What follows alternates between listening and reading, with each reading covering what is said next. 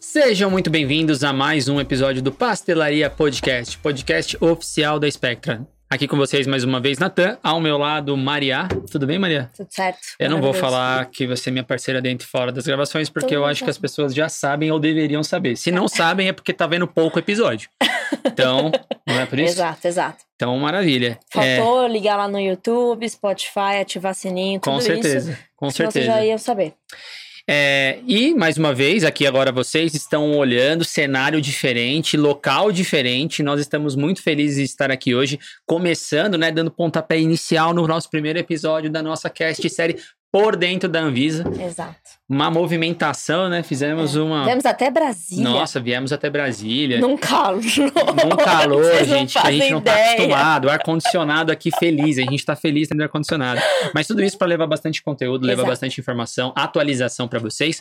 Então, aproveitando como a Maria falou, não deixa de se inscrever no canal, ativa o sininho para vocês receberem as notificações, deixa o seu like lá pra gente, mandem, mandem mensagens, comentários para interagir, porque é só assim que a gente sabe que o projeto está no caminho certo e também a gente consegue trazer outros assuntos para ajudar vocês no dia a dia a se manterem atualizados e resolver todos os seus problemas na prática. Então, tanto no YouTube quanto no Spotify, se vocês puderem dar uma força lá pra gente, certo? E Certíssimo. o que, que a gente vai começar o nosso primeiro episódio? vai começar do começo. Nosso primeiro episódio, Exato. então, começa a série com um overview da agenda regulatória da Anvisa para atualizar vocês do que, que vai acontecer em 2023 para todo mundo que está se preparando. Ainda acabou o carnaval faz pouco tempo, né? Então o ano começou. O ano agora É, começou de fato.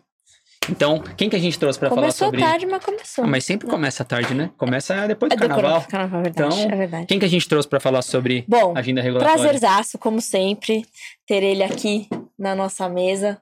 Então é. Não é a primeira vez. Não é a primeira vez, ele As já tá pessoas já virando sabem, membro né? É, da próxima vez ele já pode pagar um boleto, essas Exatamente, coisas, né? já vai Já começar fica tranquilo. a compartilhar já- com a gente é, os custos, né? é, já tá virando sócio aqui. De viagem, inclusive. Exato. Então, quem vai trazer esse geralzão do que está acontecendo, do que vai acontecer para esse ano e aí no futuro da Anvisa, que interfere diretamente com o nosso dia a dia, com certeza, é o Rafa, Rafael Sanches Pereira, que é gerente da GQMed na Anvisa. Então a gente vai falar aqui especificamente de medicamentos sintéticos, semissintéticos, e ele vai trazer um pouquinho de tudo que está acontecendo aí para a gente se preparar e sempre ficar ligado, certo? Certo. E, inclusive, antes de passar a palavra para você, Rafa, e te agradecer pela participação, esse episódio não vai ter o quem é o Rafa. É, na barraca, Na do, barraca do pastel, pastel. porque vocês já devem saber quem é o Rafa na barraca do pastel. Se vocês não sabem, eu vou deixar o card aqui, ó, do Rafa. O Rafa já participou de um outro episódio, contou um pouco da história dele, da carreira dele. É muito legal, vale muito a pena quem não assistiu. E aí, portanto, a gente vai, né, já migrar já vamos diretamente direto para a ao informação. ponto. né? Exato, exato. Então, Rafa, mais uma vez, muito obrigado. Obrigada, é um Rafa. prazer ter você Prazer. aqui. Esperamos que esse seja o segundo episódio de muitos outros É. que você vai É, já participar pode com a virar gente. pessoal. Rafa. Opa. Vai pagando as, coisas, as contas, a gente vai te mandando. Não sei com que tempo, mas obrigado. É por isso que a gente agradece ainda mais, que a gente sabe o caos que é a sua vida. Então, dedicar esse tempinho pra gente é Obrigado, muito, obrigado. muito É gratificante. sempre, sempre um prazer, pessoal, estar aqui. Sempre um prazer conversar com vocês. Maria aí, nossa velha conhecida. Opa, Né? exato, Um pouco Rafa. mais velha do que a gente gostaria de admitir. Mas desde antes da Anvisa.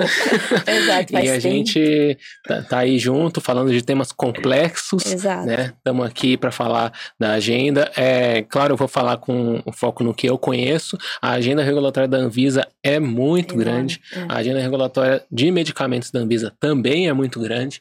E é sempre importante, a gente não tem a pretensão de falar tudo que vai acontecer na Anvisa, porque É acho, bem difícil. acho que nem É com bola de cristal daria, assim. Seria realmente. E é dinâmico, um né? Pode muito- acontecer. Daqui a pouco não Exatamente. mudou tudo, aquela Exatamente. coisa. Ainda em época de. em ano de mudança de governo. É, não deve ter mudança de diretor esse ano, mas é sempre, sempre uma aventura ali. Mas a gente tá aqui para falar do que, do que deve acontecer, do que a gente acha e espera que aconteça. É, vários temas. Aí, Sim, sim. Eu até queria, antes da gente começar a falar de fato dos temas, uma curiosidade que me passou pela cabeça agora. Uhum. Como que funciona a construção da agenda? Uhum. Assim, como- é óbvio, né? Vocês Uhum. elaboram os temas e tudo mais, vocês vão fazer ali, Uhum. mas como é que funciona de que entra no radar, colocar no radar né, na pauta? Como é que não- funciona isso? é. Olha, é uma pergunta bem interessante. A, a agenda ela começa com um, um quadriênio, né? Então tem um, um quadriênio da agenda. É, o setor regulado, enfim, a população podem participar. A Anvisa tem uma uma, a- a- era uma gerência geral, agora é uma assessoria de regulação, as REG, e ela organiza. Primeiro, ela coleta junto à população temas que podem ser da agenda regulatória. E aí depois ela isso passa pelas áreas também. Então, por exemplo, se você acha que a RDC tal tem que ser revista, existe a oportunidade dentro do quadriênio para fazer essa contribuição. O quadriênio, é, se eu não me engano, o próximo é, a, a coleta começa esse ano, porque o próximo quadriênio é 24, é, 27, né? É, Uhum. Então a gente tem essa parte de coleta, passa para dentro da Anvisa, é, os diretores têm a parte estratégica, né? Então eles decidem ali o que, o que é mais importante do ponto de vista deles, as áreas contribuem também, e aí se, é, se coloca uma agenda. É importante também a gente lembrar que a Anvisa tem uma meta estratégica, legal. algumas metas estratégicas, né? É, entre elas está o cumprimento da agenda regulatória. A ideia é que um determinado número de projetos, de normas que a Anvisa faz, esteja previsto na agenda regulatória. Então, a Anvisa, claro, pode fazer é, normas fora da agenda, mas existe uma meta de que uma tal quantidade de normas tenha sido prevista na agenda. A ideia é justamente para que as pessoas não sejam pegas de surpresa, Surpresa. né? Que a Anvisa do Uhum. nada resolva fazer uma norma sobre tal. Claro que tem uma margem, que imagina uma pandemia e eu não Ah, é. posso fazer uma norma relacionada à pandemia por conta da agenda. Sim, sim, não sim. é assim sim. que funciona, temas urgentes, tem Prioridade, track, né? É. É, mas a Anvisa tem, é, constrói a agenda, tem uma parte de, de inicial ali que é, a população no geral pode contribuir, constrói a agenda pro quadriênio e aí nos, durante os anos a gente vai atualizando essa agenda. Então, é, a cada trimestre, mais ou menos, a gente tem algumas janelas. Ah, como é que está essa norma, em que etapa que está, começou, não começou, está em consulta pública. Então, tudo isso é acompanhado pela ASREG da Anvisa, né, assessoria de regulação, e é, faz, va- vai, vai sendo tocado pelas áreas. né? Então, a, a ASREG, como uma assessoria, ela faz essa parte de assessoria. E as áreas é, técnicas vão tocando. Normalmente, você tem uma área coordenando e, dependendo da norma, outras áreas participando. né? Legal. Por exemplo, algumas normas, como a de validação, a 166, ela tem participação de várias áreas da GGMed. E Uhum. até áreas que não são da GGMed, como a GELAS, por exemplo, que é a área de laboratórios em saúde, porque teria um impacto para eles. E a Legal. própria GGFIS, a área de inspeção, porque teria um impacto para eles também. Outras que são mais ah, de nicho específico, como a RDC 53, por exemplo, elas são tocadas muitas vezes por uma área só, Aham. com uma participação pequena das outras. A 53, por exemplo, tem uma participação maior da GQMed, alguma da GCF, GCF, ah. por conta da parte de qualificação de impurezas, e outras áreas ali ah, são consultadas eventualmente, como a GMESP, a GPBio, para verificar Uhum. se, o, se o escopo tá bom, se querem incluir algum produto do, dentro da área delas. Legal. Ô, Rafa, e, e falando um pouquinho da agenda e, e da, do fato da Anvisa ser membro do ICH, Uhum. é, isso está incorporado na agenda também? Entra para dentro da agenda ou é algo à parte, assim? Sim, é, entra a, a Anvisa. é, dentro do ICH, a ideia é que a Anvisa adote Sim. os guias ICH. Aham. Só que o como e o quando acabam ficando a cargo da agência reguladora, né? O ICH não é, ele não, não manda e nem se propõe a mandar em nenhuma agência. Ele, Uhum. ele é, dá as diretrizes e aí cada agência dentro da sua estratégia adota os guias conforme o seu cronograma. Tem alguns que são considerados mais básicos, co- como por exemplo o guia, os guias Q1, né? Os guias de estabilidade. Uhum. Esses são é, que eles chamam de nível 1 ou é, tier 1, né? Não sei Sim. bem como eu traduziria É, tier, mas tier, é. nível, enfim. Nível, é, pode ser. É, e eles, esse, a ideia é que eles, a agência, para ser membro do ICH, precisa adotar esses guias. Aham. Outros que são níveis maiores, que a ideia é que as agências adotem todos, mas ah, o ICH sabe, tem consciência que alguns são mais fáceis, outros são mais difíceis. Sim. Aí a, é, um, a adoção de um guia ICH, ela tem um processo um pouco mais facilitado em relação a uma norma que não é ICH. Passa pela agenda, passa pela consulta pública em geral, né? A, Anvisa pode dispensar consulta pública é, mediante alguns critérios. Por exemplo, se for uma norma para emergência, uhum. aí pode dispensar consulta pública. Mas as normas em geral, inclusive as ICH, passam por consulta pública, tem a análise de impacto regulatório ou a avaliação de resultado regulatório. Né? Então, a análise de impacto regulatório é o antes, antes de eu propor uma norma, eu tenho que explicar e procurar discutir por que essa norma tem que existir. Né? Uhum. Né? Então, a ideia não é que a, Anvisa ou qualquer agência seja uma fábrica de normas, vamos fazer isso, fazer isso, fazer isso. Antes disso, eu tenho que discutir, no âmbito de análise de impacto regulatório, se eu não tenho outras opções porque a regulação, criar uma regra, é a opção mais enérgica. Uhum. Está entre as mais enérgicas, digamos assim. Eu posso fazer outras coisas antes. Exato. Eu posso fazer um acordo, eu posso fazer um guia, eu posso não fazer nada, é, decidir que esse é um tema que não precisa regulado, uhum. tudo isso tem que ser levantado, né? inclusive não fazer nada. É, quem tiver curiosidade, em breve deve ser publicada a IR da RDC 53, porque da revisão que vai vir, né, uhum. da RDC 53. Junto com a consulta pública, publica a AIR. E aí lá a gente coloca exatamente por que a gente decidiu fazer uma norma? Ah, aí a opção de não fazer nada. Vamos revogar 53 e deixar sem nada. O que, que uhum. Aconteceria? Que Vocês vão desenhando todos esses isso, cenários, né? Que isso é análise de impacto do isso impacto é análise regulatório. do impacto regulatório. É como se fosse uma, uma, uma análise de risco, assim, né? De, é. de, vários cenários. É tipo um jogo de xadrez, né? Uhum. Quem joga xadrez, ah, eu vou antecipar todos os movimentos que eu posso fazer e as consequências de cada um deles. Ah, legal. Então, isso é muito importante. É, é uma coisa bem difícil de ser feito. É, Imagina, é uma é. ciência regulatória é uma coisa muito complexa, mas é muito importante para que a agência funcione do jeito certo. Porque não adianta a gente criar um monte de regra é, e às vezes eu nem tenho como ver se a regra está sendo cumprida. Sim. Ou eu, ao mesmo tempo, eu não crio regra porque eu acho que o mercado vai se autorregular, mas o mercado não sabe nem direito o que fazer. Uhum. Então é um, um balanço ali meio complicado que a gente tem que fazer, é, que a gente espera acertar, mas é, não é não é um trabalho não é linear, fácil, né? Não, é, não é linear. Exato. É. E a gente tem normas que são mais uh, uh, voltadas para a ciência, uhum. como a RDC 53, Sim. por exemplo, que é uma norma que tem um, é, ela é mais pesada na parte técnica, né? Sim. né?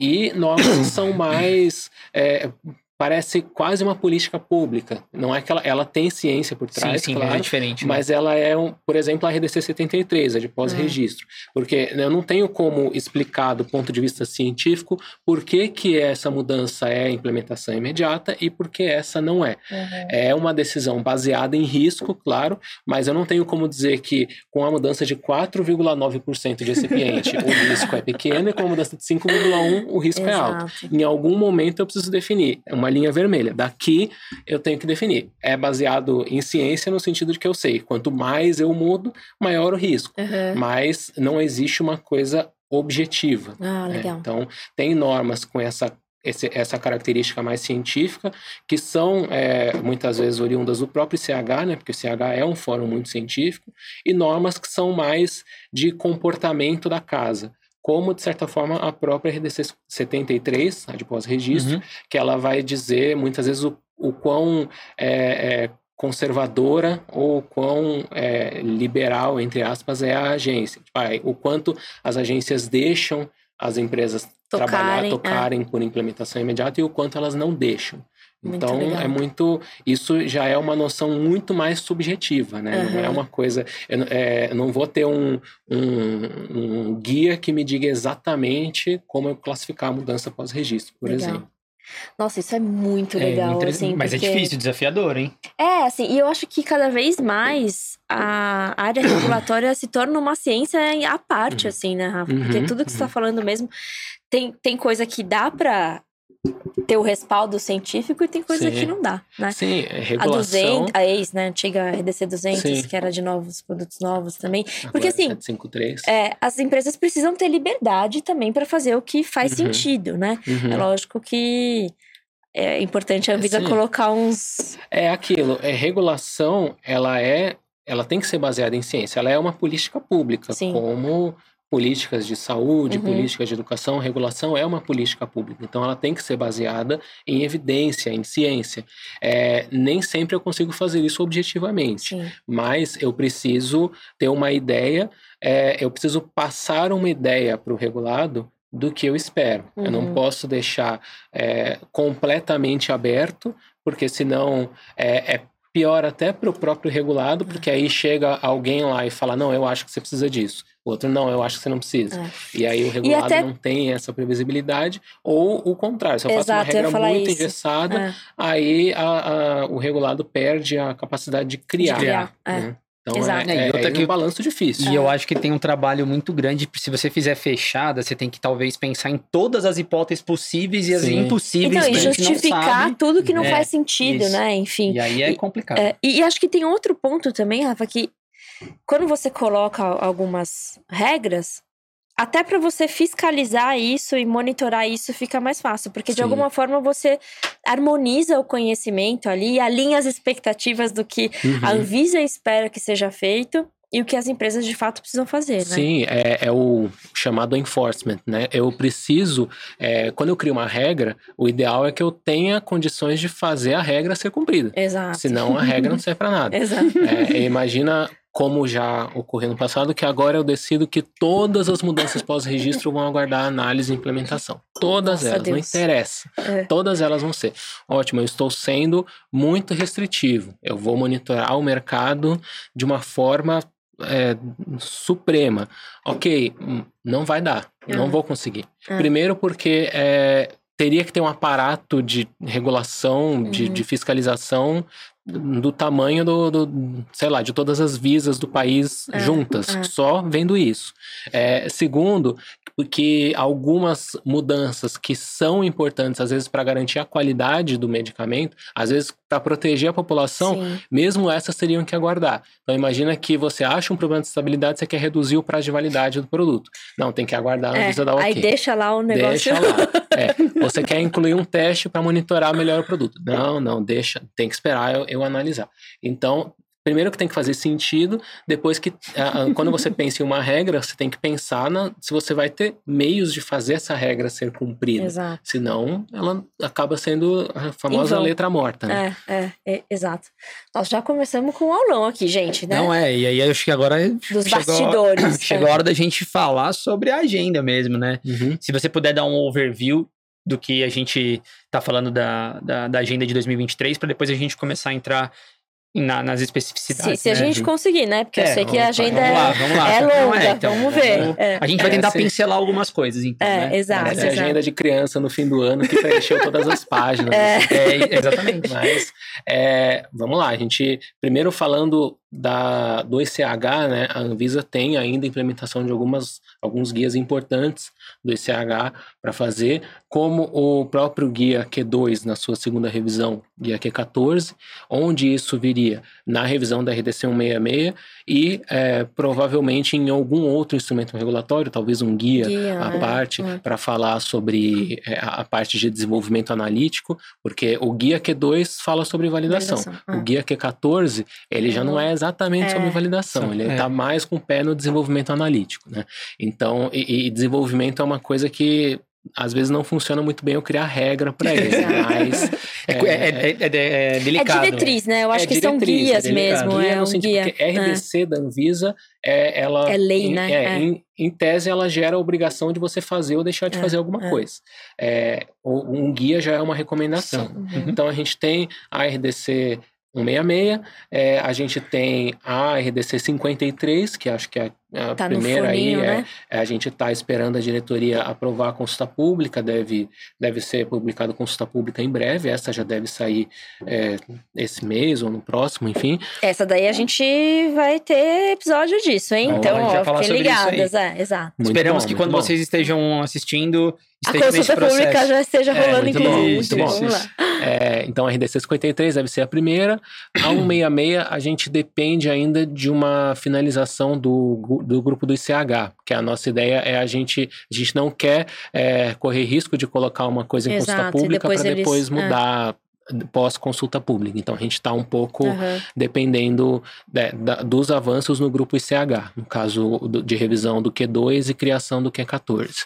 É, a gente tem as- a própria RDC agora 753 e RDC 73, é, que foram alteradas, mas não foi alterada a parte de qualidade, foi alterada a parte de eficácia e segurança, é, todas as provas relacionadas à classificação de medicamentos, Uhum. o medicamento inovador, isso já foi discutido e já, já veio na 753, mas existe uma segunda parte, que é a parte da qualidade, onde vão, vão entrar principalmente as organizações é, dos, da- dos documentos que são submetidos à Anvisa. Né? Aqui na 200 a gente não está falando muito, provavelmente, do que é ou não é apresentado. Isso não deve mudar muito em relação ao que é o CTD. Uhum. É, mas a gente está falando da forma que é apresentado. Então, hoje, a RDC 200 de registro, ou RDC 753, eu falo da 200 porque, embora a 753 esteja vigente, em geral a gente está analisando registros da 200. Exato, Então, a 200 é, para é, a é. gente é um pouco mais é, é, em casa ainda. Mas, é, na parte de qualidade, tanto faz. Qualquer uma das duas, ela tem um- uma organização própria, Uhum. que é diferente do CTD. E a Anvisa implementou o CTD por meio Exato. do Guia 24, mas hoje está tá opcional. Uhum. É, o que resolve em parte o problema, né? Quem é, já trabalha com CTD pode continuar trabalhando, mas cria um outro problema para os revisores, para a gente. Exato. Porque aí alguém recebe um documento em formato CTD e outro num formato completamente diferente e fica difícil virar a chavinha, fica difícil até fazer treinamentos internos, porque aí eu falo, olha, você tem que olhar essa parte aqui dessa forma. Tá, mas essa parte aqui no CTD ela tá na 32P2. Na, no checklist da Anvisa ela é o item tal do checklist. É. E aí tem coisa Nossa, que tá é muito separada. A transição é, É. complexa. É, né? É, então não é não é muito interessante para a organização da área ter duas formas diferentes de receber documento. Né? Então a nossa ideia, com o devido prazo, né, é, inclusive prazo é uma outra coisa importante da análise de impacto regulatório, né, mas é que a gente uniformize a, a documentação como ela vem. Deixar tudo Isso. CTD. Isso. E aí é a revisão da 200. Legal. É, só que a revisão da 200 tem uma, algumas outras coisas que, que, que permeiam ela. Por exemplo, o próprio CTD está em revisão, a parte de qualidade do Uhum. Guia ICH. Então tem um grupo ICH para revisão do M4Q, Uhum. que é a parte de. O, o Do módulo CTD. 3 do CTD, uma parte do módulo 2 também, que é aquele dos resumos, né? Uhum. É, e está se discutindo muito submissão de dado estruturado, submissão de metadado, é, para as agências é, terem é, possibilidade de aplicar Big Data Uhum. na avaliação da qualidade na parte do registro dos medicamentos. Então, por exemplo, se eu tivesse acesso a todos os métodos de análise é, de todas as empresas que trabalham com a molécula tal, se eu tivesse uma planilha que Uhum. tivesse todas as colunas, todas as concentrações de trabalho, tudo, Nossa, tudo facilitar isso, é, e aí tem uma, eu tenho 10, tem uma décima primeira entrando. Aí a, a minha análise pode ser guiada pelo grau de diferença que isso Exato. representa em relação às outras. tá? Então, existe um, um projeto bem interessante do FDA, que é o projeto CASA, Casa com K, que tem a ver com submissão de dado estruturado. É, vários, em vários fóruns que a Anvisa participa com outras agências, é, ICH, IPRP, ICMRA, tem se falado de é, submissão de dado estruturado. né? Nossa, As isso é agências muito estão. legal. É, só que é muito legal. É, Só que o um problema- trabalho. Assim, começa, o problema começa com qual dado a agência quer. Porque é, as agências, embora tenha o CTD, as agências têm ainda uma certa dificuldade de ter o mesmo CTD e é, de separar o que é chamado. ah, no, no- no contexto do Q12 são as established conditions, mas fora do Q12, o que é, o que faz parte do registro e o que é informação de suporte. Por Hum. exemplo, eu tenho é, informação, é, fórmula, fórmula do medicamento. Se mudar a fórmula, é mudança pós-registro. É assim em qualquer lugar do mundo. Uhum. Então, é, fórmula é uma condição aprovada no registro. Uhum. É, agora, método de análise. O método todo não tem É. como ser uma condição aprovada É. no registro. Algumas condições do método são. a coluna, a concentração de trabalho, mas o que mais? Ah, É, ah, o nossa. balão que eu uso, o tamanho da pipeta, isso é, É. não é? Então, existe essa discussão do que é informação é, é, aprovada no registro e o que é informação de suporte. Tipo, quando a gente vai alugar um imóvel e aí tem no contrato de locação, tem um anexo lá com tudo que você pode mexer, cor da parede, Uhum. móvel que tem, não sei o que. É, pensa no contrato, na- no registro como esse tipo de contrato. E aí tem aquilo que se a empresa mexer, ela É precisa punida, avisar, ou- é, aham. é, e tem aquilo que a empresa não precisa. Então, isso tem um pezinho no GUI CHQ12, tem um Nossa, é. pezinho no CTD, é, tem, então, essa questão de submissão de dados estruturados, embora ela não faça necessariamente parte da revisão, ela permeia, porque se a gente fa- não faz uma revisão é, que comporte isso, Sim. a gente depois passa um ano, Não dois anos, tem que mexer de é, novo. a gente não quer isso Não, não consegue É, acompanhar. ou se a gente revisa a norma para ser de acordo com o CTD de hoje, aí o grupo do, do ICH muda completamente o CTD, aí a gente vai ter que trabalhar de novo na norma. Exato. Então a 200 é, ou a 753, né, a gente fala revisão da 200 porque é o projeto começou quando era Aham. 200 ainda, mas agora seria a 753, ele está em andamento, é, eu, é, se ele vem esse ano ou não, depende de algumas decisões nossas, primeiro se a gente vai é, se adiantar nesse sentido, ou se a gente vai esperar o que vem desse grupo de revisão do M4 para, digamos, já, ter, já rever e não, não ter que rever de novo depois. Uhum. Tem a questão do ECTD, que a Anvisa está para é outra. para implementar o ECTD, e o ECTD também tem muito a ver com submissão de É, dado estruturado, né? Uhum. É, mas é, o ECTD envolve toda uma questão de estrutura de software da Anvisa, é, a interação e como as empresas vão protocolar, porque o ECTD não é só o, o jeito que o documento aparece para gente. O ECTD ele vai desde a entrada, passando pelo, pelo jeito que o documento fica armazenado até o, o jeito que ele é analisado. Né? Então, é, isso está rodeando ali a revisão da RDC 753, da RDC 200 e está é, nos colocando ali numa posição de discutir. Será que é o momento da gente colocar isso para revisão ou a gente não espera alguns meses aí para pelo menos sair a consulta pública do próprio M4Q, Uhum. é, da revisão dele, para já fazer uma norma estruturada de acordo com o Entendi. que vai ser, ao invés de, de fazer de acordo com o que é hoje. Né? Uhum. Então eu tenho a 200, eu tenho a 73, a 73 de pós-registro, ela é um- pouco atrelada a 200, porque é, na verdade um dos problemas assim que a gente tem hoje é que a norma de pós-registro ela não conversa 100% com a norma de registro. Uhum. Então eu tenho algumas, alguns documentos que são pedidos na norma de pós-registro e que não são pedidos é, na norma de registro do mesmo jeito. E aí fica a dúvida, ah, mas é o mesmo documento? Uhum. Não é? Se- é, Você se referiu à mesma coisa? É, e em tese não seria assim, né? O, o Uhum. pós-registro ele deveria ser composto de uma parte de reposição do registro e uma parte de dado comparativo. Então, o pós-registro, digamos que eu estou querendo mudar a fórmula. O que, que eu vou mandar? Toda, eh, pensando em CTD, eu vou mandar o 32P4 de novo, controle de qualidade dos recipientes, pelo menos dos novos recipientes. Eh, eu vou mandar 32P2, parte de desenvolvimento, porque vai envolver provavelmente Sim. o desenvolvimento de método de solução, é, de método analítico, a parte de perfil de degradação, é, P5, porque validação analítica, é, mas eu não vou mandar todo o módulo 3 de novo. Sim. Então, idealmente, o pós-registro deveria é, é, ser composto de, assim, de, de partes do CTD e mais uma parte que é própria dele. Porque o perfil de dissolução comparativo entre condição aprovada e proposta, isso obviamente não existe no registro. Isso é Uhum. algo típico do pós-registro. Né? Algumas outras coisas, perfil comparativo de impurezas do Uhum. IFA. Uhum. É, isso é típico do pós-registro. Né? Então, a, a revisão da 73, ela está um pouco ligada à da própria 753, é, mas ela tem algumas decisões próprias.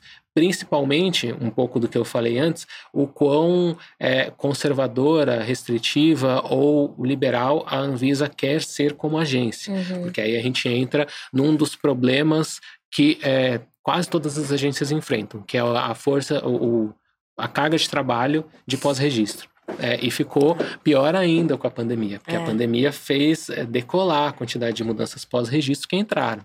E aí, como é que como é que a agência lida com isso? Né? Algumas agências são mais é, é, tranquilas, Uhum. é, algumas agências são mais restritivas e, na verdade, é difícil até você fazer um depara, porque em algum, algumas agências são mais em algum ponto e menos em outro. E algumas não, não são nem. é, não existe nenhuma regra definida. O, o próprio guia de pós-registro do FDA ele é bastante vago em alguns pontos, porque o FDA ele, ele pode, ele tem recursos humanos, ele tem gente para discutir caso a caso e, e decidir, não, esse aqui o risco eu permito que você Uhum. faça implementação imediata, esse aqui não. Já agências de médio porte como a Anvisa dificilmente vão ter essa, essa, essa essa quantidade de força de trabalho para fazer isso. Então, Uhum. você- em alguns pontos você precisa definir uma regra. Uhum. Só que essa regra ela pode ser mais restritiva ou menos restritiva. Aí a gente entra no próprio Q12, que acho que é o, o, o grande desafio é, que a gente tem quando a gente fala de ciclo de vida, né? Ciclo de Uhum. vida pensando em registro e pós-registro. Porque o Q12, ele dá diretrizes sobre pós-registro, mas nem ele vai entrar nesse mérito de ah, classifica isso como menor, isso como Aham. maior. Ele dá uma ideia, mas ele não, ele não, não entra nesse detalhe. Ainda fica muito a cargo das agências. E aí, de um lado, eu tenho é, um desafio logístico muito grande das empresas multinacionais. Porque você imagina que um país a mudança aguarda análise e leva Nossa. dois anos, em outro país ela é implementação imediata, em outro país ela aguarda análise, mas leva seis meses. Hum. É, e outro país ela nem sabe quanto tempo vai levar. então, como é que fica, né? É, é. É, e, e aí, pensando isso em, em termos de logística, uma empresa, ou ela tem duas opções. Ou ela faz uma linha específica para cada país, Exato. e aí a gente tem os produtos.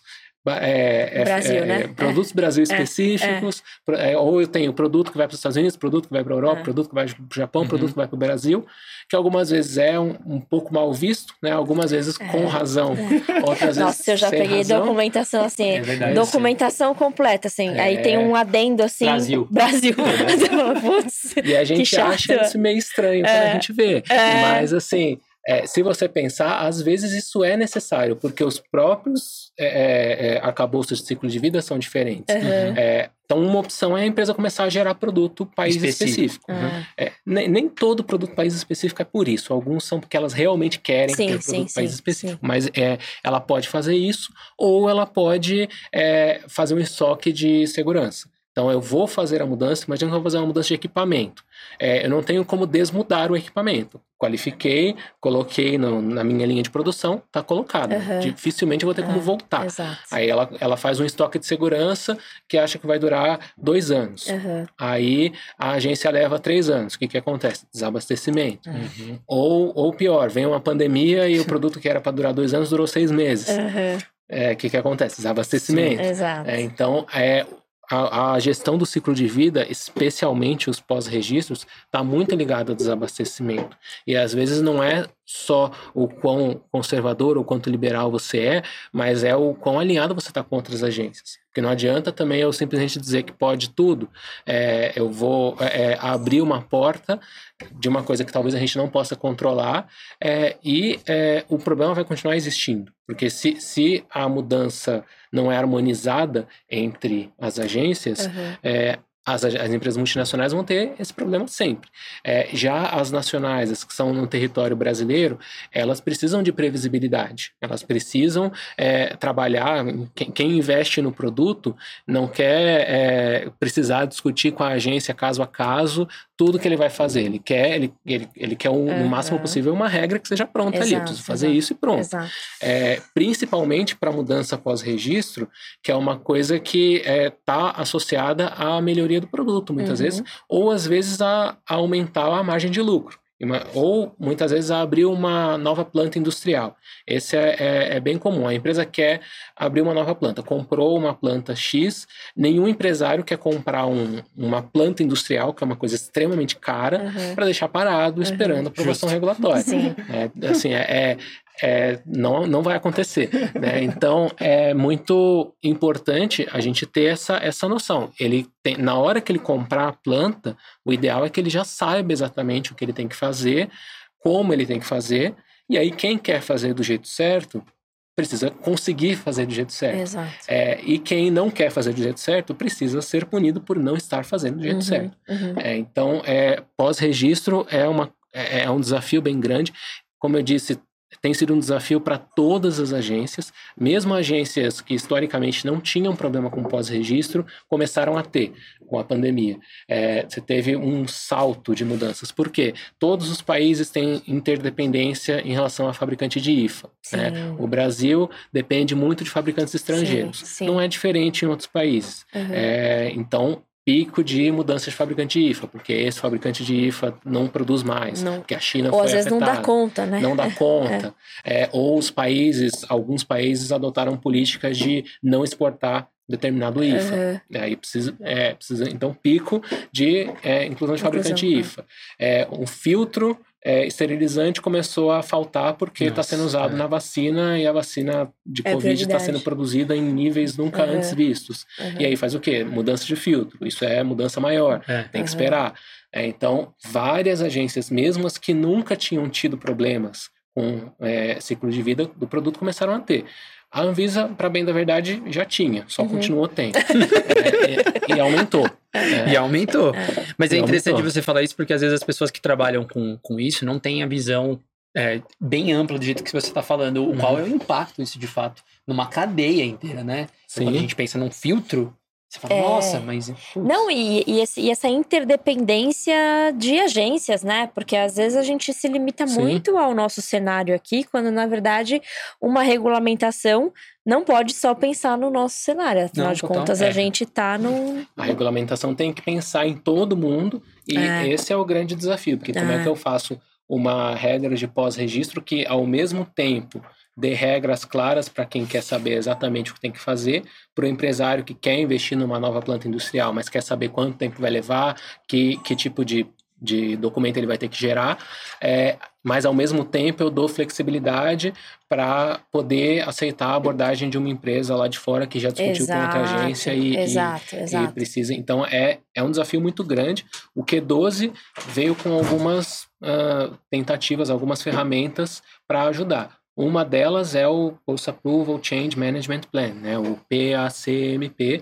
Aqui no Brasil a gente traduziu como PGMP, Protocolo de Gerenciamento de Mudanças Pós-Registro, que é, por exemplo, para a ideia do filtro. Se você vai trocar um filtro na sua linha de produção, provavelmente você vai trocar para vários produtos. Aham, Só que pensando como pós-registro, é um pós-registro para cada produto. Sim, Se você vai fazer isso para 20 produtos, são 20, 20. pós-registros. E são 20 pós-registros que você vai ter que gerar provas específicas. Então, você vai ter que validar o processo de produção.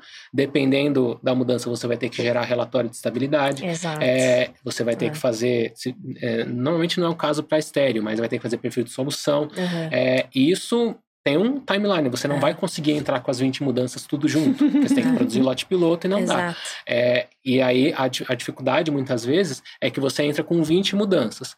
Uma é, é aprovada, é analisada e aprovada direto. Outra entra em exigência. Outra tem duas Nossa, exigências. É uma doideira, né? Só que é aquilo, você troca o filtro, filtro talvez ainda dê, mas se você pensar em algum equipamento de, da linha, você troca ou não troca. É. Não tem como você manter os dois. É. né? Então, o PGMP, o PACMP, ele tem essa ideia de você é, usar a ferramenta para mudança, para uma mudança que vai ser aplicável a vários produtos. Legal. Então você discute antes de trocar o filtro, antes sequer que é de fabricar um impacto? lote piloto, você faz uma avaliação de risco Aham. e você pode pleitear é, uma redução do risco. Então, uma mudança que aguardaria análise, mediante essa discussão, ela pode ser diminuída. tá? Então, essa é uma das ferramentas do Q12. Essa Legal. que a Anvisa já trouxe na Uhum. RDC 690.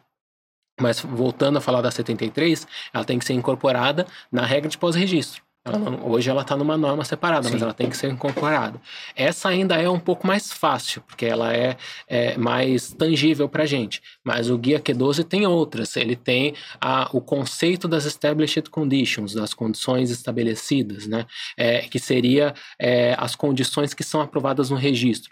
E, especialmente, ele tem a possibilidade de trocar established conditions. Então, eu tenho determinadas condições que são aprovadas no registro, mas a empresa pode, por exemplo, é, pela linha do QBD, pela abordagem de QBD, Uhum. fazer um DOE, é fazer, legal, né? gerar uma grande quantidade de dados e é, tirar da established condition, por exemplo, a coluna que ela usa no HPLC. Então, significa na prática que ela pode usar qualquer A coluna coluna que ela testou. sem já. fazer pós-registro. tá? Então, diferente do PGMP, que você a mudança ela pode sofrer um downgrade, mas ela ainda é uma mudança, no conceito das ECs, né, das Established Conditions, ela deixa de ser uma mudança pós-registro. Nossa. É, e aí a gente tem um impacto, é, assim, para as empresas multinacionais isso é muito importante, Uhum. porque é, a- às vezes a gente nem pensa, mas imagina a quantidade de taxa que ela tem que pagar para fazer uma mudança.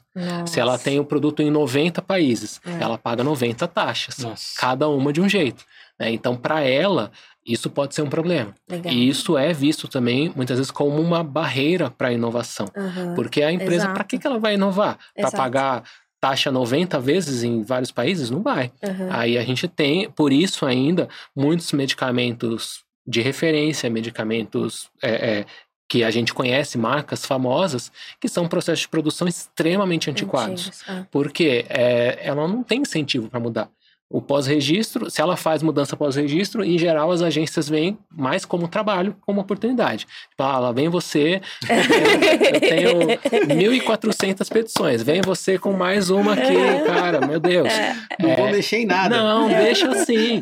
É, então, tem isso, tem a questão da taxa, né? Então, é, essa flexibilidade que o Q12 previu, ela é bem interessante, bem desafiadora também. Porque aí a próxima pergunta é, tá, mas qual a quantidade de dado que precisa? É, como é que, como, é, como vai ser essa abordagem? Exato. É, eu particularmente acredito que o PGMP ele é bastante aplicável para vários produtos. Tanto que nesse tempo que ele foi lançado, ele já tem sido muito usado por muitas empresas nacionais. Uhum. é, que já entenderam a ferramenta e a estão utilizando. Já esse conceito de ECs, ele pode ser usado, mas ele vai ser usado por um grupo menor, porque é uma quantidade de dado que é, envolve um custo e Exato. dificilmente vai se pagar para um produto com uma margem de lucro Simples, pequena, é, por é. exemplo. É, você sabe, você sabe que eu, eu, eu vivi um pouco dessa discussão quando a gente começou a tentar pensar em QBD, né, Uhum. no, no, no Axê na época. Uhum. É... Mas assim, eu fico pensando, eu acho, eu acho que é, é lógico, é o que você falou. Para você fazer um QBD de um produto, ele de fato ele precisa valer a pena. Então acho que já Sim. existe essa, essa análise prévia Uhum. para ver o quanto que você vai de fato investir. Uhum. Eu lembro do, do desenvolvimento analítico, assim, ó, em pânico pela quantidade de amostra que ia ter. Né? Só que a gente, só que eu falava, gente, mas se você fatorial. fizer, é, se você fizer um, um, Mas tem um planejamento DOE, fatorial tu- res- resumi- é, Exato. resumido. Sem contar a chance de você chegar para a agência e apresentar isso e a agência falar, não, mas você devia testar mais esses cinco aqui. É, não é. Aí? exato, exato. Então, nossa, mas é um medo, um medo né, das empresas e, e um medo dessa transformação, porque eu acho que essa é uma transformação muito grande, né? Você pensar em fazer algo é, em que você vai testar muitas condições, né? Definir lá o seu design space, aquela Uhum. coisa toda bonita, é muito disruptivo e, e, e eu vejo que acho que não foi incorporado muito bem aqui Não. ainda, porque tá doendo, tá doendo É. bem. É, o, o conceito de QBD é, já, já foi bastante usado e incorporado, mas ele geralmente é usado de uma forma pontual. Ah, sim. Tipo, ah, para esse, para Ah, esse, Pra essa, essa condição, condição muito específica. específica, eu É. vou usar o conceito de QBD. Mas um produto completamente desenvolvido Uhum. por QBD é uma coisa muito mais difícil de se ver. Exato. Tem, mas é muito mais difícil de se ver. É, eu acredito que nem vai ter tanto num curto prazo, Aham. pela questão de, de custo. Uhum. Acaba sendo um custo de desenvolvimento tão alto que dificilmente vai se pagar para um genérico É isso comum. que eu ia falar. É. Talvez para um genérico de alto custo, talvez. Aham. Mas para um genérico comum, eu posso, posso estar errado ou posso ser superado por tecnologias futuras aí. Tomara. Mas é, hoje eu acho que então esse conceito do Q12 ele ainda é acredito que vai ser mais aplicado a alguns nichos. Legal. Mas eu tenho é, outro conceito muito interessante do Q12 que é o PLCM, é, Product Lifecycle Management Document. Ele não sei porque eles não colocaram PLCMD. PLCM. eu tava Mas esperando. verdade, Eu falei, o, o tá document vem É. Não, não tem. Esse é tipo um resumo do produto. É um resumo é, de todas as condições aprovadas no registro do produto. Ele é muito importante para uma interação registro e inspeção, no sentido de é, a inspeção vai fazer uma inspeção de BPF, uma inspeção de fiscalização. É, ela quer saber qual é a condição aprovada desse produto. Uhum. Esse documento serviria para isso. Uhum. Ou para o chamado reliance também. Ah, eu quero saber se é, esse produto que está aqui sendo pedido na Anvisa é o mesmo que está aprovado no FDA. Se eu tivesse um documento de duas, três páginas que me resumisse tudo que o FDA aprovou, seria excelente. Eu Exato. conseguiria saber A gente isso está muito discutindo isso, né? Hoje Sim. em dia, o. Reliance. Ah. É, o Reliance, Reliance é um ponto bem importante do, da, da agenda regulatória também, né? Traduziu como confiança regulatória, que é uma ideia da agência, de uma agência confiar na análise da outra. Aham. Então, como se ela, em vez de analisar todos os documentos, ela analisa a análise da Uhum. outra. Então, ela pega o relatório de análise, vê se cumpre, é, é, se tem lá todas as informações que ela precisa, complementa com informações é, é, que eventualmente que não tenha, com a documentação que a empresa enviou e toma a sua decisão. Uhum. É, então, é, é uma confiança regulatória baseada em outra agência. Uma das grandes dificuldades é justamente saber se a gente está partindo do mesmo ponto. Exato. Porque às vezes a, a- as empresas, por vários motivos, submetem documentos diferentes. Aham, E aí, como é que eu vou simplesmente confiar que é o mesmo documento? Eu preciso de uma base. aham. Então, o PLCM do Q12 seria, Seria uma, essa, uma boa essa comprovação, é, né? uma boa ideia para isso. E voltando naquela questão de dado estruturado, que poderia fazer parte do PLCM também, é, e, então o Q12, é, a 73, né, que eu estava falando, ela tem o, o impacto lá da, de registro da Uhum. 753, mas ela tem todos esses impactos do Q12. Porque o lugar onde tudo isso deveria estar é na norma de pós-registro. Uhum. Só que para colocar isso na norma de pós-registro, eu tenho todos esses conceitos a serem incorporados. Nossa. E eu tenho questões até mais é, é, complexas. É, a interação com a inspeção. O Q12 fala muito de interação reviewer, né, que seria quem analisa o registro, o pós-registro, e o inspector, que é aquele que vai na empresa. Não necessariamente ele está falando do inspetor de BPF, ele pode estar falando de um outro tipo de inspeção, mas é, tem essa necessidade de interação. É, e, e isso é um pouco difícil, assim, tem, tem, tem que mudar um pouco a cultura de dentro da Anvisa, porque hoje ainda é muito dividido em caixinhas. Uhum. É, mas essa interação para o Q12 funcionar, ela tem que estar muito bem atrelada. E se tem essa interação dentro da Anvisa, tem que ter essa interação dentro da empresa também. Ah. Porque aí a É. gente está falando de alguém do regulatório que trabalha com registro que tem que saber exatamente como o operador de produção está fazendo, Fazendo. É. é, o seu produto. É, e isso é, tá, é um pouco distante da nossa realidade hoje. Né? É, é- Então- é, muito, é muito engraçado isso, né? Porque a gente vai pra frente, depois vai pra trás e, e vai readequando, né? Então a gente cria, sei lá, um, modelo fordiano para poder ser muito produtivo. Uhum. Aí agora, calma aí, não dá mais, a gente tá precisa dar uma juntada aqui em tudo, Pois é. dá uma e volta, enfim. Mas eu acho que no final a, a integração é muito importante, porque Uhum. é, eu, eu- às vezes eu fico pensando, meu Deus, como é que vocês são capazes de avaliar um dossiê, sei lá, que seja de registro ou pós-registro? Você tem que saber tudo de tudo, É, né? é um E, e aí você já esbarra assim. na questão da- do conhecimento, porque não, não dá. Uhum. E é por isso que na empresa, cada um vai saber seu quadradinho, e aí é importante você Uhum. ter você ter essa, essa relação muito próxima e, e fluida. Sim. É, Não, e- É. eu, eu vou mais além. Eu fico pensando quando a gente entra nessa questão de revisão das, da, da legislação, das RDCs, vocês têm que pensar muito de como a indústria pensa para poder. Porque é, é, um- é uma infinidade de opções, e como a gente falou, dependendo do que você está falando, você tem um caminho e um e outro. Só que do nada vai surgir um terceiro aí no meio, É. porque vai acontecer alguma coisa. E vocês têm que pensar, e é, apesar das caixinhas serem diferentes, vocês têm o papel de, na verdade, unificar tudo isso no pensamento e entender o que fazer aqui, o que fazer aqui. Eu, eu acho assim, a gente pode ficar conversando acho que mais umas três horas aqui com o Rafa, porque é muito complexo. É muita É coisa. muito complexo, é muita coisa, é muita coisa.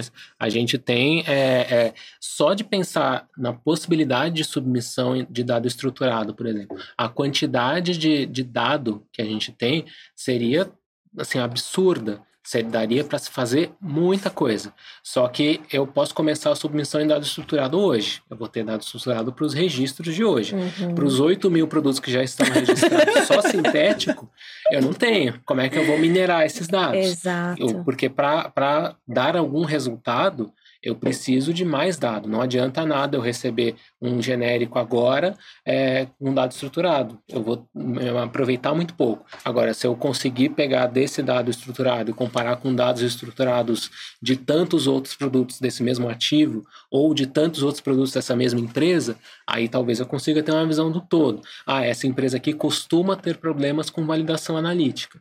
É, aí começam até a vir outras perguntas. Será que o jeito melhor de resolver esse problema é fazer uma exigência mesmo? Uhum. Ou é a gente é, fazer algum tipo de inspeção para cortar o Cortar mal o pela pela raiz? Exato. né? É. E aí entra num outro item da agenda regulatória, que na verdade está em consulta pública, é a CP 1136, que é a das, é, das possibilidades de otimização da análise. É, porque a nossa análise ela é bastante focada na documentação como um todo. E entra um pouco no que você falou, Maria, a questão de a gente tem que saber tudo de tudo. É. Só que saber tudo de tudo é impossível. impossível, E é. ainda mais, é, por mais que a, a nossa rocha de trabalho seja muito boa, nossa, as pessoas que trabalham na Anvisa, os especialistas que analisam o registro, são muito bons, muito Uhum. inteligentes, mas são pessoas que o mais novo tá lá há nove anos. É. Tá ficando cansado. Cansa, Exato. porque é um trabalho cansativo. Ai, Brasil, mentalmente. vamos abrir esse concurso. É, né? É, pelo amor Fora né? isso. A gente tá matando cachorro a grito lá, gente. Tá difícil. Mas o, o, o, o negócio é que a pessoa cansa, a pessoa não tem como saber de tudo, e eu tenho é, é, que ter algum tipo de base e de. Chamado accountability, né, de ter uma Uhum. responsabilidade. É, se der problema, a culpa é de quem? Ah, né? Porque é muito fácil você dizer que, ah, não, vocês têm que fazer uma. Não precisa se debruçar nisso daí, é muito. Isso aí não, é- não tem risco e tal. Tá, mas se der problema, a culpa é de quem? Hum. É da empresa, é da Anvisa, é de quem? né? É, porque Hoje é um- algo compartilhado, né? é assim, compartilhado até a página 2. Não, porque quando dá um problema, por exemplo, um recolhimento. Uhum. Ah, deu um recolhimento. Qual a primeira defesa que a empresa vai fazer? Não, mas estava aprovado na Anvisa. Ah, É, mas assim, é natural, é, natural. óbvio. É. é. Ninguém me avisou. É, né? tá aprovado. Mesmo, mesmo que seja uma questão que não tinha como se prever. Imagina se é uma questão que poderia se prever. É, Né? Porque quando a gente falou, fala das, das nitrosaminas, por exemplo, exato, é um conhecimento novo, uma coisa que, tudo bem, talvez não, não, não se tinha esse conhecimento antes. exato. Agora, imagina que eu tenho um determinado problema que passou pela revisão, não foi detectado, chegou na ponta e teve que tomar uma medida enérgica como um recolhimento. Uhum. A culpa é de quem? O problema vai ser para quem? É, então é, é, é bem é, complicado e aí a gente precisa assumir medidas de é, simplificação, sim, no sentido de da gente saber o que a gente está fazendo e não fazer a mais que o necessário, é, mas a gente precisa ter bases para isso. Né? E aí a consulta pública, é, eu recomendo que, que vejam, porque ela é bem interessante, ela tem três ferramentas. Ela tem um guia produto específico, é, com a ideia de você é, é, publicar o caminho das pedras. Então imagina um produto que a Anvisa está cansada de analisar. Uhum. É, um, um produto que já tem 15 registrados. A Anvisa já analisou 15 produtos desse. A Anvisa tem um monte de dado. Eu posso dizer, antecipar para as empresas qual- quais vão ser os principais problemas de impurezas, qual é, qual é o processo de produção que dá mais certo, é, em termos gerais, claro, mas eu posso antecipar várias coisas. E aí a ideia do guia produto específico é eu dou um- um- うん。A forma fácil de você fazer para esse produto especificamente. E aí, se você fizer dessa forma, eu não preciso me preocupar com tais coisas. Por exemplo, se você me monitorar, é, se você usar um método determinado, eu não preciso me preocupar tanto com validação analítica. Talvez eu possa analisar um resumo da sua validação. É, essa é um- uma possibilidade. Outra é a inspeção de pré-qualificação. Uhum. A ideia é de eu ir na empresa e aí uma inspeção temática, no sentido de eu quero saber como você, empresa, faz validação analítica. Então, eu quero saber se você está tomando as decisões certas. Eu vou lá e aí eu vou analisar um determinado número de validações e eu vou começar a te perguntar. Por que, que você usou esse, esse, essa faixa aqui de linearidade? Por que, que você eh, fez a seletividade dessa forma? Uhum. Por que, que você calculou esse de pico? Por que, que você adotou esse critério para calcular esse de pico? Por que, que você usou precisão desse jeito? E aí, baseado nisso, eu consigo qualificar uma empresa de Você qualifica uma área. uma área da específica. empresa. E aí eu posso dizer, você, em você, eu sei que você faz validação direito. Então eu não preciso olhar a sua validação do mesmo jeito que a Nossa, validação isso é- do cara isso é que entrou. É muito muito legal. legal. Aí, É. e, e nesse caso, a empresa vai ter que se preocupar, por exemplo, em continuar treinando seus próprios colaboradores. Pois porque é. se ela se É, você a tem que manter o nível de excelência. Exatamente. E eu, Sim. eu acho que que com você certeza deve ter medidas de controle para Sim, você não é, sair desse. E é uma forma de você recompensar quem faz o certo. Exato. E é, é, não recompensar quem faz o errado. né? Exato. Porque dependendo da forma que a gente faz alguma simplificação, a gente acaba recompensando todo Sim, mundo, sim, até sim. quem está fazendo errado. Agora, se eu tenho, e com, como você disse, mecanismos de verificação são extremamente Exato. importantes. É, eu preciso saber que a empresa faz o certo e eu preciso, depois, de alguma forma, saber, Monitorar se é, ela tá monitorar se ela continua fazendo fazendo. certo. Exato. Mas aí eu é, tenho formas de fazer isso. Uhum. A gente pode incorporar. É, é, IA vai chegar na análise muito antes do que a gente pensa. Inteligência artificial. Uhum. É, Olha o chat GPT aparecendo, olha o corte, olha o pelo amor corte. de Deus, esse cara aí, eu tô morrendo de medo dele aí. Não, não. Não, mas, É. eu, mas Não. eu, ia, eu ia falar que é interessante porque no final até facilita pra vocês, né? Uma Com hora que você certeza. diminui a Não, e quantidade pra de empresa também é muito Imagina isso o monte de vai... papel que você tem que... Não, Ah, não, quanto de informação, é. né? Que você Informação, analisa, sim. né? Uhum. Puxa. Mas você tava falando do IA, por favor, continua que eu Não, quero a saber. IA, ela, ela entra muito nisso, porque a partir do momento que a gente tem ferramentas de mineração de dado e de IA, eu consigo estabelecer algumas bandeiras vermelhas. Então eu tenho, eu sei, eu fiz a inspeção e eu sei que você, empresa, faz a validação do jeito certo. Por que, que eu sei isso? Talvez porque você sempre adote tais concentrações na Uhum. linearidade. Eu tenho critérios, e aí eu posso, é, com uma IA muito menos evoluída que o chat GPT, muito mais burrinha que ele, eu consigo fazer é, uma avaliação é, sem olhar o documento. Eu consigo é, que a IA me diga. é, É de me- deu uma performance, bandeira né? Vermelha, amarelo, empresa- verde. Ah, uau. Sim. Então, é, é, isso está atrelado às medidas de simplificação. Então, a gente tem o guia. O guia produto específico também é muito importante como incentivo para alguns produtos que estão em phase out, então saindo do mercado. Uhum. Porque a gente, as empresas, em geral, são muito interessadas em produto que a patente está vencendo agora e todo mundo quer fazer Sim. genérico. É, e quer tal. começar a produzir. É, mas eu tenho um produto que está saindo do mercado e é muito importante para o SUS. E aí, Uhum. quem vai produzir esse medicamento? Exato. A gente teve recentemente busulfano, é, que é um produto para leucemia. A gente teve, é, tem reportagens mais recentes sobre neostigmina, que é um, Uhum. um anestésico é, importante, mas que tem, tem perdido terreno para anestésicos mais modernos, mas que Uhum. tem o seu nicho muito importante.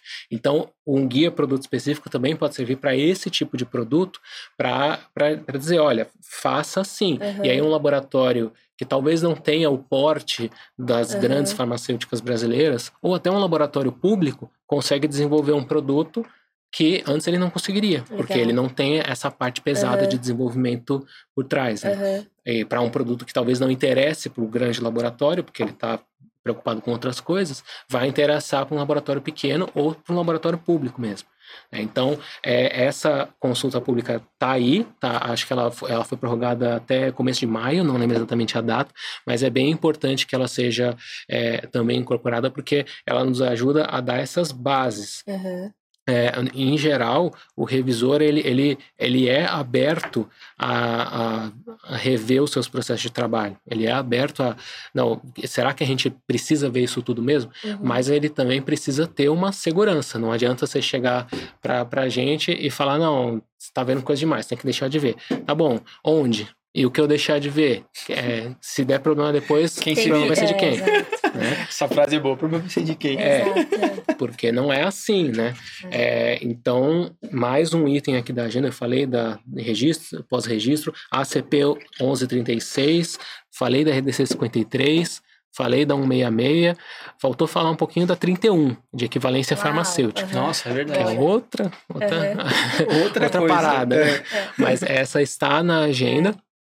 Eu não sei, é, acredito que a gente não vai conseguir muitas movimentações esse ano, porque a gente já tem muita, Muita coisa, coisa. acontecendo, mas é uma norma muito importante também, porque ela define é, equivalência, o- todo o conceito de equivalência farmacêutica, que é tão importante para o genérico, Uhum. onde fazer o estudo de equivalência farmacêutica, o o centro de equivalência farmacêutica, o perfil de solução comparativo. A gente tem uma. é, é, não digo uma briga, mas assim, uma reclamação frequente das multinacionais e de algumas nacionais também, da necessidade de fazer o perfil de solução para o pós-registro em um laboratório Equifar, Sim. porque isso acaba fazendo com que ela tenha que fazer dois perfis de solução. solução, Ela sim. faz um lá fora e um outro aqui. aqui. Exato. É, ou o estudo de equivalência farmacêutica também.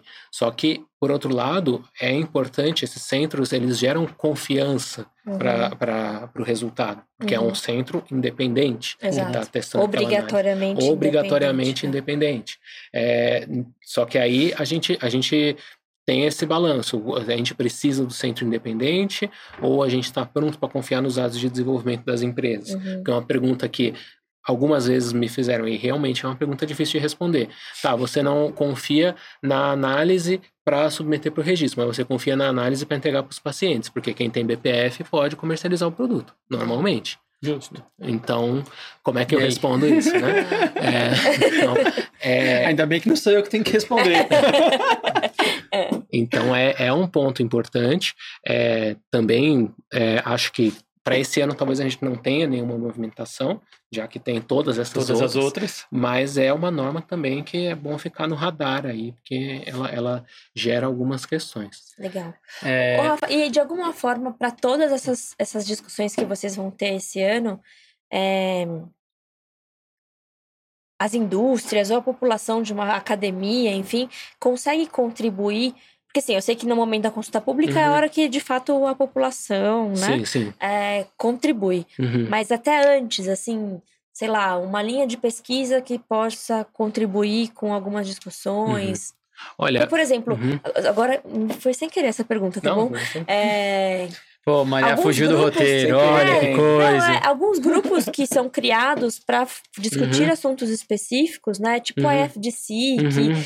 que de alguma forma traz é, evidências para uma tomada de decisão da revisão da 53. Uhum. É, a gente tem alguns grupos internacionais da- das, de próprias agências, as Sim, discussões sim. que vocês têm, né? Uhum. Tem alguma forma disso entrar antes de uma Sim. consulta pública? É, a Anvisa pode, a seu critério, fazer uma tomada pública de subsídio antes da consulta pública. Por exemplo, para decidir sobre uma AIR. Aham, É, digamos que eu falei da AIR ser o jogo de xadrez, né? aham. E aí eu fiquei ali entre duas opções, três opções, não sei qual seguir. É, a Anvisa pode, é, a seu critério, né, é, definir que não, para isso eu vou perguntar se eu, eu sigo por aqui ou sigo por aqui. Aham. Antes de discutir texto de norma, é, perguntar s- e, e- e já avaliar os impactos previamente. Legal. Por exemplo, no caso da 53, uma coisa que foi feita antes, mas foi uma Da consulta oxidação, dirigida, né? né? Não foi É. para a população em geral, porque aí Não, também, também não, faz não é o caso. É. Mas é o impacto de uma nova condição de degradação, da é autooxidação. Exato. É, é, só que no caso foi uma consulta dirigida. É. Poderia ser uma tomada pública de subsídio, no sentido de publicar a Aham, pergunta para todo mundo responder. aham. E aí grupos assim podem, podem participar. É, a Anvisa também pode fazer consultas dirigidas. Por exemplo, na questão de talvez de submissão de dado estruturado, talvez seja interessante fazer uma consulta dirigida, porque é muito difícil em alguns pontos eu definir o que é, é, é, dado de registro e o que não é, Uhum. né? principalmente para produto chamado legado, produto antigo. Uhum. Porque para o produto que entra hoje, beleza, basicamente qualquer coisa que eu disser que é dado de registro, a empresa me dá, ela Sim. está conhecendo o produto hoje. E para o produto que foi registrado é. na década de 70, Ah, que a empresa não tem tem essa mais rastreabilidade. né? Então é, é, é muito. é, e esse tipo de, de discussão, é, existem ferramentas para isso, em especial a tomada pública de subsídio ou a, a uma consulta dirigida, e que podem ser feitas antes da consulta pública legal. né? e, e elas podem auxiliar bastante. Em geral, para guia incorporado do ICH, como a 166, por exemplo, isso não vai ser muito necessário, Sim. porque já vai ser, digamos que ele já vai vir um pouco mais avançado. É, já está né? estruturado, É. né? É só incorporar. Mas para algumas, por exemplo, a própria 31, pode ser interessante tomar É, alguns subsídios antes. né? A Anvisa amadureceu bastante em termos de análise de impacto regulatório, Uhum. a ponto de ter essas ferramentas, né? É, e, e de conseguir, é, com maturidade, perguntar antes, ó, Uhum. temos essas opções aqui. Agora, o que, que vocês acham? A Anvisa ela não está vinculada à decisão, no sentido de que se todo mundo disser que acha melhor que não tenha uma norma de produto de degradação, mas a Anvisa, de forma motivada, entender que precisa ter mesmo assim, ela pode, ter, claro, é. é, é fazer isso. Mas um exemplo bem interessante de é, uma grande análise de impacto regulatório que foi feito foi na área de alimentos, da rotulagem de alimentos. É, foi feito todo um movimento, porque isso impacta muito na população Exato. diretamente, né? é, sobre modelos, sobre por que a Anvisa está tomando essa decisão do jeito que está. Não impede a Anvisa de tomar pancada. Né? Tomar pancada de qualquer Não, é jeito. normal. Qualquer Mas- decisão vai tomar. é. Qualquer coisa. Mas é, ajuda, pelo menos, a explicar por que está sendo tomada essa decisão e Legal. não tal, tal e tal. né? As pessoas muitas vezes elas são é, é, apaixonadas pelo problema, pela solução que elas deram. Só que se você dá outra, pode até ser melhor. Não, Ela não, não quer é bom. saber, né? É, mas é, isso acontece é, e essa seria uma forma de participação bem Legal. interessante. Ah, não, muito bom. Nossa, uma- eu ia falar que é muito bom quando você vem e a gente fala sobre os assuntos dessa forma, apesar de que dá para entrar em específicos, mas a gente falou de modo geral, porque você dá muito exemplo de raciocínio que muitas vezes as pessoas não fazem ideia, e eu sou uma Exato. delas. É, e por sorte eu não tenho que tomar a decisão que o Rafa tem que tomar na vida. E aí a gente podia ficar falando assim horas, horas e horas. E aí eu vou pedir pra gente, já encaminhando pro final para não ficar muito extenso, a gente tinha um monte de informação aqui na pauta, o Rafa sempre ele nos... foi, ele então, ele, passou sempre em nos tudo. surpreende A ainda gente trazendo... não consegue nem fazer pergunta, porque Não, e é muito bom, a gente nossa. combina e ele fala caramba. tudo. Não, não, não, é muito bom, é muito bom, porque isso ajuda bastante é, a deixar claro de modo prático. Isso que é, é, é o que causa a transformação das pessoas entenderem. Mas é- eu vou pedir para Maria escolher. A gente pensou em algumas RDCs. Você tem alguma coisa específica de alguma que a gente não falou que você gostaria de, de trazer esse contexto, trazer alguma informação da validação, da 166, da Não, acho que ele falou 53? bastante da 166. Eu ia falar pra você só não porque- pedir a 53, porque a gente Não, a já gente vai ter um episódio explicando assim, ó, 53. muito, muito, É. muito detalhado. Não. Foi muito legal. Mas é. Estabilidade mexe em alguma coisa? Acho que, que Se você a tinha- TVN A 18 de estabilidade, os guias Q1 começou um grupo de revisão agora. É... Uhum. Então, não deve, para esse ano, extremamente improvável, é, mas quando houver uma revisão dos próprios guias Q1, Sim, pode ser que a ter que- 318 precise. Legal. Mas aí tem que Ela ver é o foco que vai ser. recente, né, É, até. ela é mais recente e não, ela não, não acho que ela, assim, não consigo levantar nenhum tipo de problema específico. Uhum. O, o problema, se é que é um problema que ela tem, os guias Q1 também tem, que é a quantidade de lotes Ah, fixado em é três. Ah, Clássico. sempre. Número de lotes é um qualquer coisa. É, a gente vem discutindo isso muito, É. inclusive, é. com alguns clientes, assim, nossa, é muito Agora, complexo. como vão resolver isso, É. é, aí eu não sei. Porque aí entra numa. Assim, três lotes, eu não sei de onde tiraram que três lotes tá bom. Não sei. A gente, não a sei. gente levantou algumas Uhum. informações sobre isso, contextos da- da- das, das guerras, das épocas militares. É, não, é, a gente chegou nessa, coisa a gente assim, chegou num que- racional de explicar o porquê que surgiu esse número 3 cabalístico, mas é, É. putz, Surgiu porque Mas, dois assim, é pouco e quatro é é, quatro- muito. É. acho que tem a ver com é filho também, É, talvez. É sei. tipo estatística, né? Com três dá pra maioria fazer. dá. Tem a ver É, com com filho, tem a ver dá. com filho. Dois é Eu não pouco, sei. quatro é demais, então vamos no três aqui que tá bom Não, hoje em também. dia tá um, um é louco, três filhos. Quem Mas, consegue bancar? Assim, tem muita coisa para discutir nos guias Q1, né? É, a- os, as chamadas, é, o conceito de lean stability, as estabilidades super aceleradas. Sim, é, isso tudo isso. gosta. É, eu não sei o, como isso vai ser abordado nos guias É. Q1, mas é bastante importante. Mas também acho que esses ficariam pro ano que vem, Sim, talvez, sim. quando vier. Quando movimentar É. lá, né? E, e os guias Q1, junto com eles, tem os guias Q5, que são de estabilidade biológica também. Então é o mesmo grupo. O que Uhum. pra gente é uma dificuldade grande. A gente É. Anvisa, porque a gente tem a área de sintética e a área de biológica. E aí bota dois guias. E estabilidade é muito diferente É. de É, sintético e é. biológico. E aí bota os dois guias juntos, a gente vai ter uma Nossa, dificuldade. é. Mas é isso aí. Mas a gente que lute. É. é. É, você tem mais alguma pra querer curiosidade acho saber? que- Eu tenho é. só uma última pergunta que a gente até colocou aqui, pincelou um pouquinho, mas é pra saber, pra fechar, né, a Uhum. relação de vocês com as agências internacionais. Uhum. Como isso tem acontecido, é, como as informações têm sido trocadas, Uhum. principalmente aqui dando exemplo né, de nitrosamina, que é a coisa que está acontecendo muito. Sim. Como é que tem sido isso para vocês, a experiência Uhum. da Anvisa dentro do, do ICH e tudo mais agora? Olha, é, tem vários fóruns né, que a Anvisa participa de Ah. discussão contra as agências, cada um com um tom diferente. A gente tem, por exemplo, o ICMRA, E- ICMRA, que eu não sei como cérebro pronuncia. grava muita, muita é, sigla, número.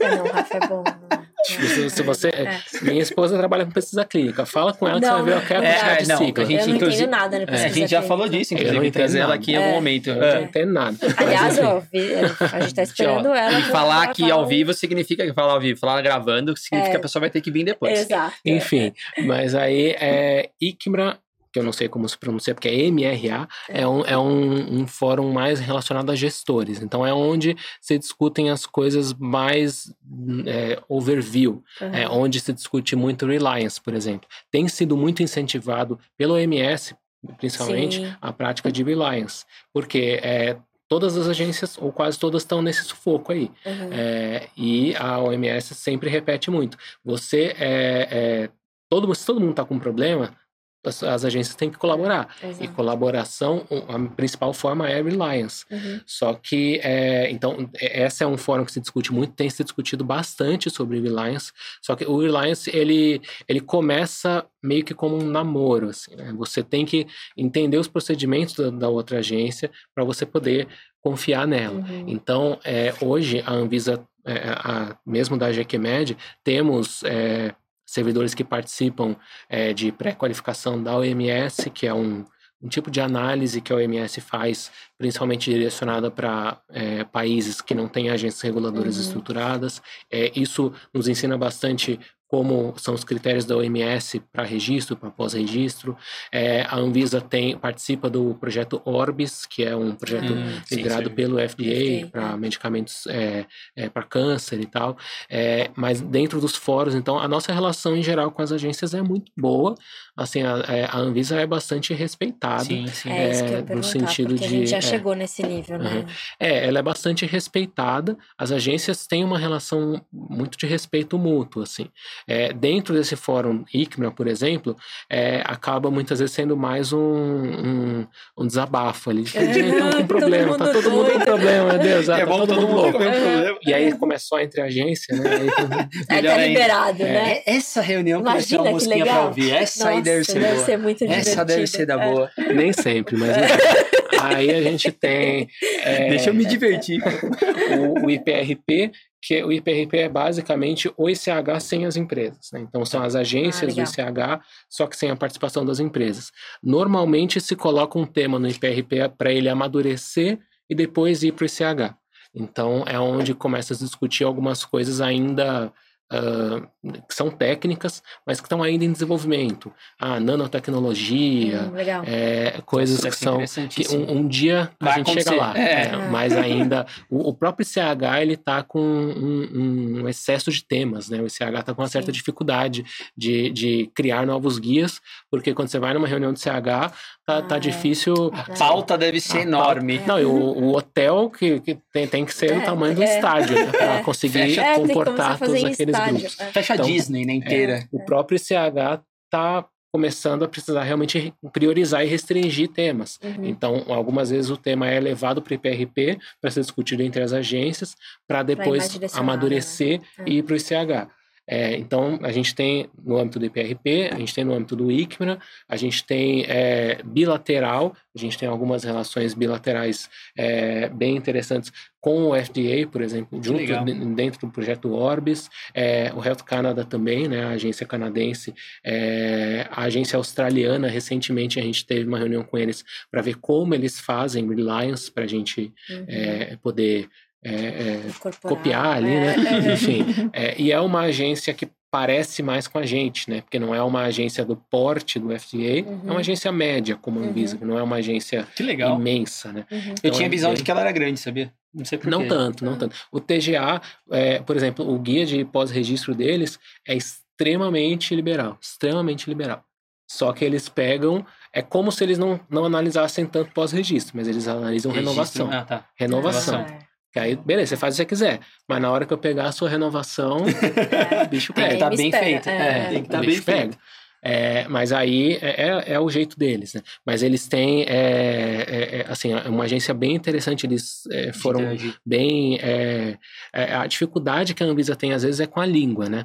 Não, Sim. assim, falar inglês, beleza, Tudo até bem. vai. Mas o problema são os documentos. Porque, beleza, para eu pegar a Reliance do TGA, que faz documentos em inglês, ok, eu consigo. Mas o Reliance, o ideal é que ele seja uma via de duas mãos. Como é que ele vai pegar meus ah, documentos? Sim, sim, sim. É, Ou quando você pega um japonês, talvez, alguma coisa Não, do tipo. Aí, aí, é, aí, aí é realmente é difícil. É. O, o PMDA, PMDA, né, que é a agência japonesa, também é extremamente re, é, receptivo com a gente. Sim. Eles são muito bacanas, mas tem, com eles o problema de linguagem é ainda é. pior, né? É, não, Embora eles tenham muito documento em inglês, mas ah, vou pegar o parecer do registro deles em japonês, Como é que faz? E Nossa, as é agências não têm. É, e as agências não têm, assim, é, é, força de trabalho sobrando para ficar traduzindo. Exato. No caso da Anvisa, os nossos pareceres, relatórios de análise são em português, obviamente. Uhum. A gente está no Brasil, a gente escreve coisas em português. Só que para a agência pode rely né, pode uhum. fazer reliance a partir de documentos do FDA. Mas, como eu disse, o ideal é que seja de duas mãos. Como é que o FDA vai fazer da Anvisa? A Anvisa vai ter que escrever em inglês. Mas como a Anvisa vai escrever em inglês? Vai ter que traduzir do português, porque é, eu não posso, como servidor público brasileiro, eu não posso emitir um documento em inglês. Exato. Eu tenho que emitir em português.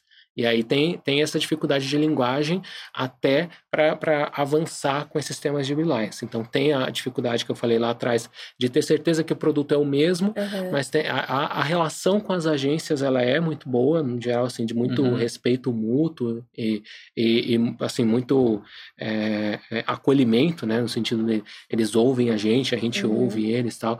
É, procedimentos cada vez eh, a gente está entendendo mais, mas tem essa dificuldade. É, e o Reliance ele pode ser unilateral, mas ser unilateral tem, gera outra gera dois problemas, na verdade. O primeiro é a questão de é a mesma coisa que você aceitar o visto do americano ah, para o é. Brasil sem o americano aceitar, sem os Estados Unidos aceitar o visto brasileiro para lá. Você pode fazer isso, pode, é. mas aí você cedeu é. qualquer chance de negociação. Exato. É, é, porque você não tem a, a reciprocidade.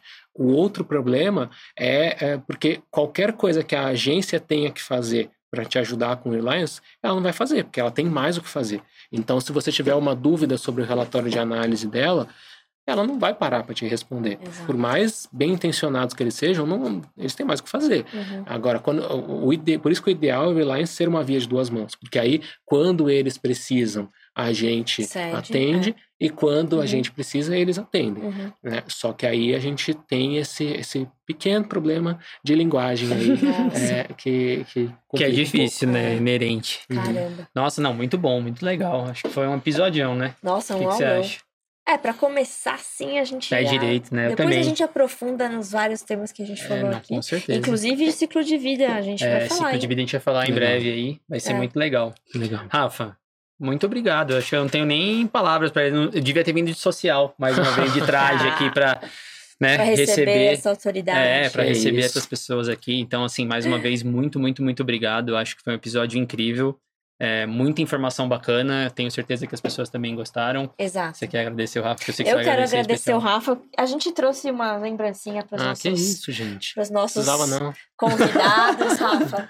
A gente Obrigado. trouxe direto de São, São Paulo. Paulo. Nossa. Essa foi trampo que veio na mão mesmo. Exatamente. Mas espero que você. Não é uma pizza, né? Não. Espero é que não. Faz falta pizza de São Paulo, mas, mas tudo bem. Da, da, próxima eu vou pensar Vamos nisso. Vamos pensar nisso. É, eu vou trazer congelada, a gente faz. Oh, tem que esquentar. É, é. Aí estraga, é, né? É, não, não pode. Tem que fazer, trazer Rapaz, congelada tem que trazer pronta. Não, a gente vai ter que ver um jeito, então, de trazer isso aí, viabilizar isso aí. Exato, exato. Rafa, muito obrigada. Obrigada, é sempre muito bom estar com você. Obrigado. É, acho que deu uma ideia bem, bem ampla, mas com muitas curiosidades aí, porque a gente fica na, na, nossa caixinha, às vezes, uhum. aí não sabe esse trabalho todo que vocês têm. Então, nossos canais estão sempre abertos para vocês também trazerem as, as oportunidades, o que, que a gente pode uhum. discutir, enfim, para contribuir também com tudo que vocês estão fazendo aí. Legal, eu agradeço. Muito obrigado aí pelo, pelo convite. tô aberto a outros aí. Eu falo ah, pra caramba, ó, como vocês com sabem. certeza. Ó, o boleto, hein, a Rafa? gente, A próxima já vai com o boleto. mas a gente tá à disposição aí. É sempre um prazer. Marina. Obrigada. É um prazer. Obrigado. Obrigado. Obrigado, obrigado. Obrigado. Então, galera, eu tenho certeza que vocês vão gostar do episódio. É, foi um conteúdo valiosíssimo. Então, assim, se você chegou até aqui, gostou do episódio, não deixa lá de se inscrever, de dar moral pra gente lá, de se inscrever no canal, de dar o like, ativar o sininho, porque muitos outros episódios como esse virão. A gente, assim, tenho certeza para falar para vocês que a qualidade é, tá impecável, assim, tá tudo indo super bem. Então, não deixa de se inscrever, acompanhar a gente, receber as notificações, mandem comentários para interagir pra gente saber, inclusive, quais outros conteúdos a gente Exato. vai trazer para vocês. Então, tanto no Spotify Qual no outro YouTube. tema o Rafa vai vir falar aqui? É, o né, próximo do com próximo boleto, Aí pá. não precisa esperar um ano, a gente faz de seis em seis meses. Tantos né? outros. Já É, começa de seis em seis outros, é. meses, né? Falar. Já traz a pizza, já providencia tudo. É, aí É. vai ser o seguinte: vai ser mais Delícia. fácil levar o Rafa pra São Paulo do que trazer a pizza pra cá. Não Entendeu? vai, não faz- vai. Não vai? Não Puxa. vai, Ah. ele não vai. Ele não vai. É, vai ser mais fácil trazer a não pizza dar. mesmo, É, então. eu acho que é mais fácil. E quais são as nossas redes sociais pra quem quiser nos encontrar, Maria? Gente, aproveita aí, se inscreve no canal do Pastelaria Podcast no YouTube Spotify. E Instagram e LinkedIn no Spectra Soluções Científicas para vocês ficarem ligados toda vez que a gente lança um episódio, fala de um tema novo. Enfim, Perfeito, só perfeito. coisa boa. Então é isso aí, gente. Não se esqueça, siga lá a gente nas redes sociais. E como o Pasteur dizia, que o acaso favoreça as mentes preparadas e que, com certeza, uma informação dessa que a gente discutiu hoje Aqui seja o acaso. oportunidade hoje, Seja o acaso que É vocês isso. estão esperando no dia a dia de vocês. Até o próximo episódio e Tchau. tchau.